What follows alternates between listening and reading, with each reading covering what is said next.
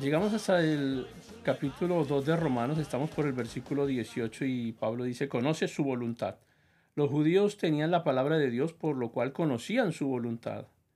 Y entonces encontramos que hacer la palabra de Dios es equivalente a hacer la voluntad de Dios. Una cosa es conocer la voluntad de Dios, pero otra cosa es hacer la voluntad de Dios. Y también dice el apóstol Pablo, apruebas lo mejor.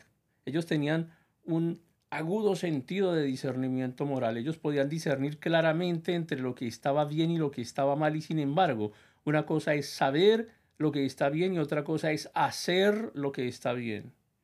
Y los creyentes deben tener un buen discernimiento. Y allá lo entendemos también en Filipenses en el capítulo 1 cuando se nos aclara eso.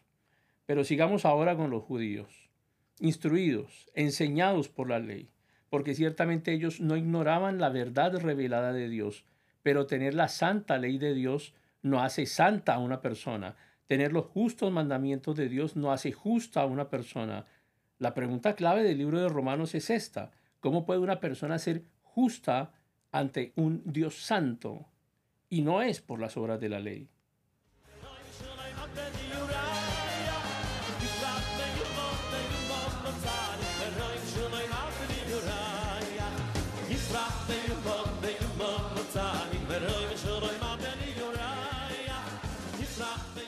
Lo que nos lleva a revisar los versículos 19 y 20 del capítulo 2 de Romanos y aparece el concepto de confianza, confías.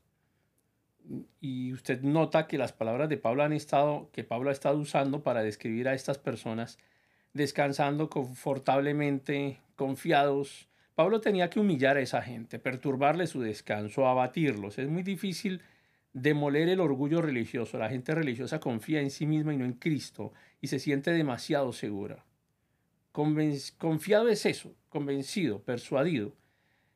Y estos dos versículos muestran un cuadro del judío sintiéndose muy superior a todos los demás mortales. Ellos estaban seguros que su perspectiva era correcta. Si sus corazones hubiesen estado bien con el Señor, entonces habrían sido fieles testigos del Señor y a pesar de que no eran superiores a otros, habrían sido de gran ayuda para ellos algunos de estos conceptos, porque tenemos visión espiritual y podemos ayudar a quienes son ciegos.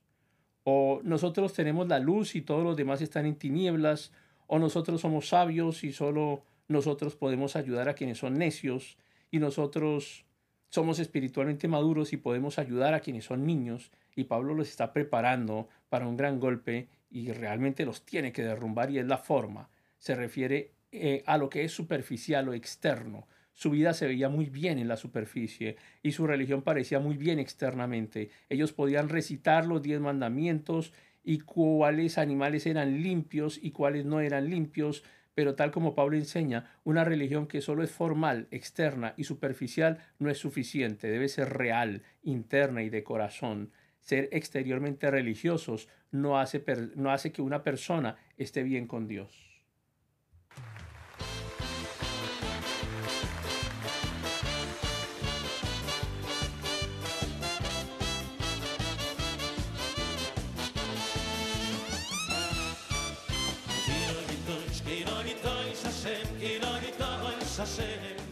Y ahora Pablo está listo para quitar los soportes debajo de estos judíos religiosos. Esta gente tenía la ley de Dios y había escuchado la ley de Dios, pero ellos no hacían la ley de Dios, de modo que serían juzgados por la ley de Dios. En vez de guardar la ley, ellos quebrantaban la ley. Antes de enseñar a otros, nosotros debemos enseñar primero, enseñarnos primero a nosotros mismos.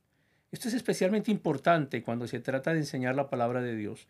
Asegurémonos de que el mensaje llegue primero a nuestros corazones antes de enseñar a otros. Y estos judíos fallaron en practicar lo que predicaban. Tus hechos hablan tan fuerte que no alcanzo a escuchar tus palabras. Lo que mostraban sus vidas contradecía lo que salía de sus labios.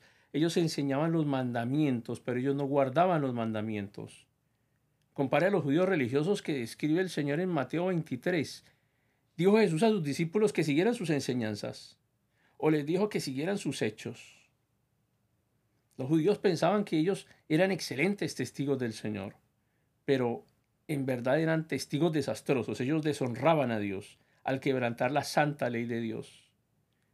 Entonces nos lleva ahora hasta el versículo 24, en nombre de Dios. El nombre de Dios representa la persona de Dios y su reputación. Los judíos eran muy cuidadosos en cuanto a cómo usaban el nombre de Dios, especialmente el nombre de Jehová o Yahvé.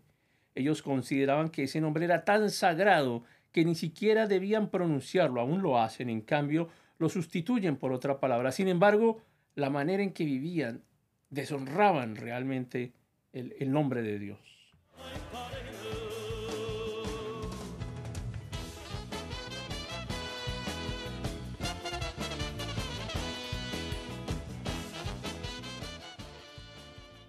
Mañana vamos a ver cómo un testigo es alguien que provoca realmente a otros por su vida o por sus hechos a pensar bien de Dios.